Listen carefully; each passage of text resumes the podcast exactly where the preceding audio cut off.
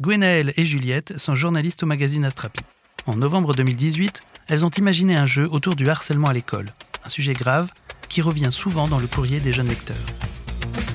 Pourquoi traiter un tel sujet sous la forme d'un jeu? Comment un dossier peut-il aider des enfants et leurs parents à surmonter des moments difficiles? C'est ce que Gwenaëlle et Juliette vous racontent dans ce nouvel épisode de Journalistes à jeunesse.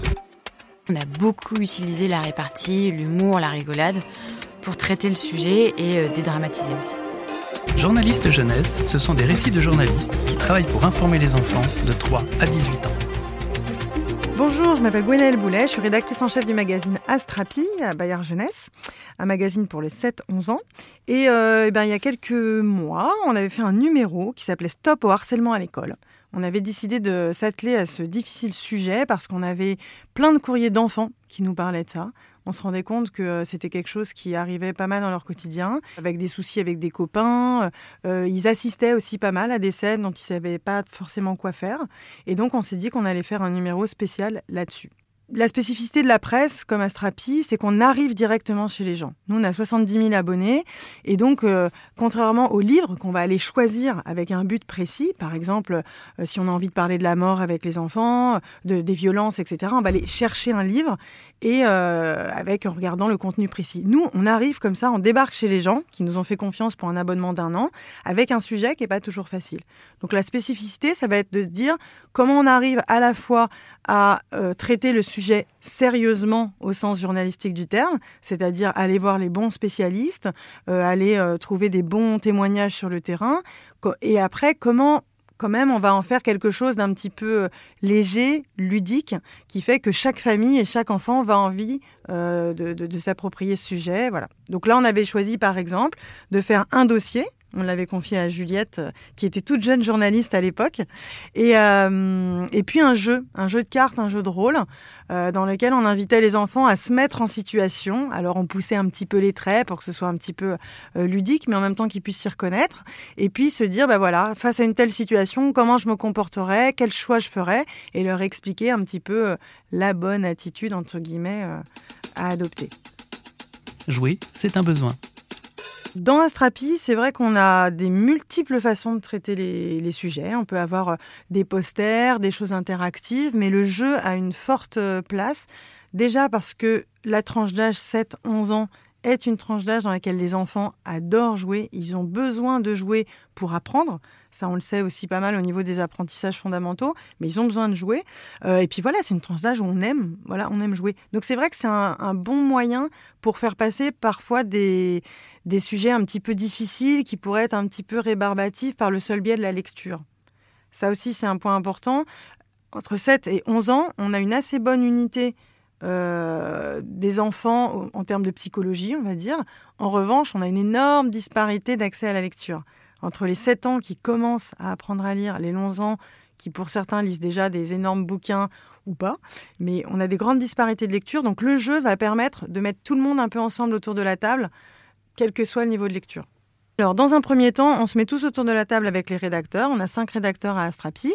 Et puis, effectivement, dans les nombreux sujets qu'on va devoir traiter, chacun va s'emparer d'un sujet. Et donc, cette fois-ci, euh, Juliette a hérité du sujet.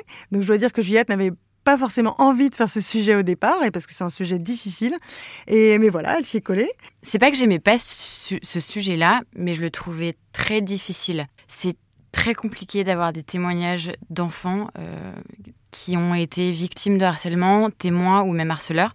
D'ailleurs, on n'a jamais eu de témoignage de harceleurs. Et les enfants parlent peu, ils ont souvent honte, peur, et ils sont en très grande souffrance. J'ai quand même parfois réussi à avoir des adultes, des parents qui ont eu des enfants, enfin qui ont perdu des enfants à cause du harcèlement à l'école. Et ensuite un sujet que j'aimais pas trop parce que c'était un sujet hyper éloigné de, moi en fait, de mon quotidien, de mon expérience. Moi, j'ai jamais été harcelée à l'école. Et quand j'étais à l'école primaire, il y a à peu près 15 ans, bah, j'en ai jamais entendu parler. Lire, écrire, poser des questions alors, comment, euh, comment j'ai fait? J'ai pas mal lu, j'ai lu beaucoup de trucs sur le sujet et en fait, à chaque fois, dans les articles, dans les livres, il y a des noms qui réapparaissent de psychologues, de sociologues, euh, d'enquêteurs j'essaie de trouver leur contact, je leur écris, je leur téléphone quand ils me répondent. Et je leur demande, euh, bah ouais, euh, quels conseils il faut euh, quand on est parent pour bien réagir, bien aider son enfant. Pareil, j'essaie de me mettre à la place des enfants. Je suis témoin. j'ai vu, j'ai vu machin se faire embêter aux toilettes. Qu'est-ce que je dois faire? Là, les psychologues, au bout du fil, ils me disent, bah voilà, dans un premier temps, il faut euh, que tu ailles euh, voir un adulte ou euh, sinon accompagne l'enfant qui se fait embêter, n'essaie jamais de le laisser tout seul. Voilà, à chaque fois les conseils, c'est pas moi qui les donne. Hein. C'est pas moi Juliette qui donne mes propres conseils. Moi, j'y connais rien. Hein. Donc je vais les chercher ailleurs en fait. Là, j'ai appelé beaucoup de psy parce que chaque chaque psy a hum, a son angle en fait, à sa manière de faire et parfois faut tempérer un peu. Je récolte les infos, euh, les témoignages de psy, je vais voir Gwen et je lui dis bon bah voilà, moi j'ai ces deux psys qui me disent ça. Qu'est-ce que tu en penses? Là, on en discute et en plus, dans les situations de harcèlement, il n'y a pas que l'enfant harcelé qui est victime.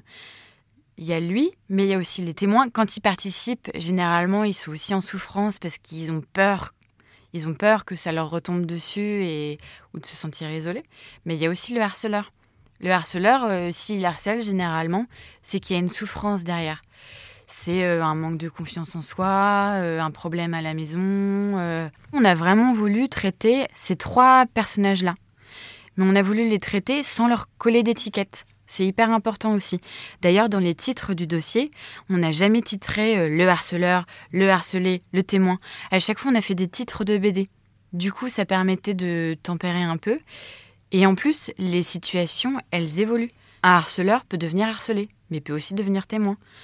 Un, harcelé peut devenir harceleur. Donc c'est important de ne pas hum, enfermer les enfants dans une case. Un jeu pour se mettre à la place de l'autre. Les, thérapeutes utilisent beaucoup le théâtre, en fait, pour faire travailler les enfants. Ça fait travailler l'empathie et euh, les enfants se mettent à la place de quelqu'un d'autre. J'en fais part à Gwen, et on se dit que avec le peu de place qu'on a en maquette d'un Astrapi, le meilleur moyen d'utiliser euh, cette nouvelle ressource, c'est d'utiliser un jeu, un jeu de cartes dans lequel, euh, eh ben, en titre, on se met à la place d'un enfant et on, propose trois réponses et ça à l'enfant euh, de trouver bah, la manière dont il veut réagir. Et en plus, cette méthode-là, elle permettait de dédramatiser le sujet. Franchement, le harcèlement, c'est un truc... C'est lourd, quoi. Les parents, quand ils reçoivent ça c'est pas le truc le plus euh, hyper rigolo, hyper cool euh, à lire avec son enfant. Du coup, on a voulu faire un truc euh, un peu décalé, un peu original. Et dans certaines petites petites cartes, il y a des réponses hyper drôles. On a beaucoup utilisé la répartie, l'humour, la rigolade pour traiter le sujet et dédramatiser aussi. Donc pour le dossier et pour le jeu qu'on a fait dans Astrapi, on a choisi d'utiliser euh, plutôt une forme BD. En fait, c'est super compliqué d'avoir des témoignages d'enfants et on ne peut pas se permettre de mettre en photo des enfants harcelés, harceleurs ou témoins. Déjà, ils voudraient pas et en plus, euh, ça serait les mettre en difficulté. Du coup, on a choisi d'utiliser le personnage de BD de Lulu, qui est un personnage récurrent dans le magazine et que les enfants adorent ils se confient à elle euh, sur le blog. Euh, euh, c'est hyper accessible pour eux. Du coup, on a repris son image à elle. On s'est beaucoup inspiré de témoignages qu'on recevait sur le blog, donc adressés à Lulu, pour les transformer en scénario de BD. Moi, je rends mon dossier avec le jeu et je le rends à Gwen. Gwen le corrige et elle me fait des retours. Et je retravaille jusqu'à ce que ce soit OK pour elle. Un jeu, ça se teste avec les lecteurs. Il y a plusieurs étapes pour un jeu. D'abord, il faut le concevoir, il faut avoir les idées, et ensuite, il faut que ça fonctionne. Donc là, il se trouve que c'est un jeu qui n'a pas une mécanique de fonctionnement très compliquée, parce que c'est un jeu de rôle, on tire des cartes, on joue le rôle, et ensuite on, échange avec les parents pour voir si, si la réponse euh, nous va. Donc ça, c'est une mécanique de jeu qui n'est pas très compliquée. Après, on l'a testé avec des enfants. On teste toujours avec des enfants pour voir si le vocabulaire leur va, s'ils se reconnaissent, si ça leur semble naturel. Comme là, on avait par exemple euh, des propositions de, hum, de phrases à dire pour réagir à des insultes, etc. C'était bien de voir s'ils arrivaient à se la mettre en bouche Parce que là, le but, c'était qu'ils puissent se mettre devant la glace dans leur chambre en, essayant, en disant le prochain qui me l'a fait, alors là, je lui balance ça dans la tête et paf. Euh. Donc il fallait qu'on arrive quand même à voir si les enfants se sentaient à l'aise avec les cartes. Donc ça, on l'a fait avec quelques enfants autour de nous. Après, on a des mécaniques beaucoup plus difficiles. En ce moment, on fait un jeu sur les frères-sœurs. On en est à peu près à 15 heures de jeu euh, en équipe pour affiner les règles parce qu'il y a quelque chose qui ne fonctionne pas dedans et qu'on ne peut pas envoyer à 70 000 personnes un jeu qui va tourner en boucle. Une des difficultés du dossier et de la presse jeunesse en particulier, c'est qu'on a peu de mots pour raconter ou expliquer un sujet. Les gens pensent que c'est super facile d'écrire pour les enfants, mais c'est super compliqué. Euh, pour écrire le dossier, moi j'ai réfléchi et je me suis pris la tête sur chaque mot. Chaque mot compte. Donc même euh, un mais ou un et ou un ou, c'est une prise de tête euh, et il faut que ça tombe juste, que ce soit hyper clair et hyper efficace. Et par exemple, pour le jeu, je sais pas, pour le jeu, je, dois, je devais avoir 50 mots, même pas, pour euh, raconter une histoire, proposer des, des réactions et donner une réponse. Comment devenir spécialiste d'un sujet? Après coup, c'est hyper rigolo parce que c'était un sujet qui m'emballait vraiment pas. Et en fait, bah, à force de le faire, je m'en suis emparée. Et maintenant, j'ai tout mon petit réseau d'associations euh, à qui j'écris régulièrement. Je connais les interlocuteurs par cœur. J'ai tous leurs numéros. Donc c'est un sujet hyper facile pour moi. Et en plus, maintenant, j'en écrit un livre. Donc alors ça, je, enfin, j'aurais jamais imaginé ça en fait. Bah, c'est vrai qu'un dossier comme ça, nous, on s'est rendu compte après qu'il y avait des classes qui nous les demandaient c'est vrai qu'on est de la presse, donc nous, on est 15 jours en kiosque et après, pchit, on n'existe plus. Donc, il y a eu l'idée de faire un livre euh, ensuite qui a pris euh, en main Juliette pour continuer. Et puis c'est vrai que nous, ça nous donne vraiment des envies de faire soit des mallettes pédagogiques, soit des livrets de prévention, parce qu'on sent que là, on a vraiment trouvé une manière de parler aux enfants qui était à la fois rassurante, encourageante, dédramatisante, tout en prenant la complexité du problème. Donc c'est vrai qu'on a des envies de continuer là-dessus pour donner des outils aux enseignants, aux parents, aux écoles, à tous les éducateurs.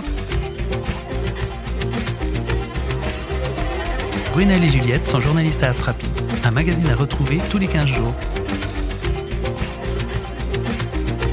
Merci d'écouter Journaliste Jeunesse, le podcast des journalistes qui travaillent pour informer les enfants de 3 à 18 ans. Un podcast Bayard Jeunesse.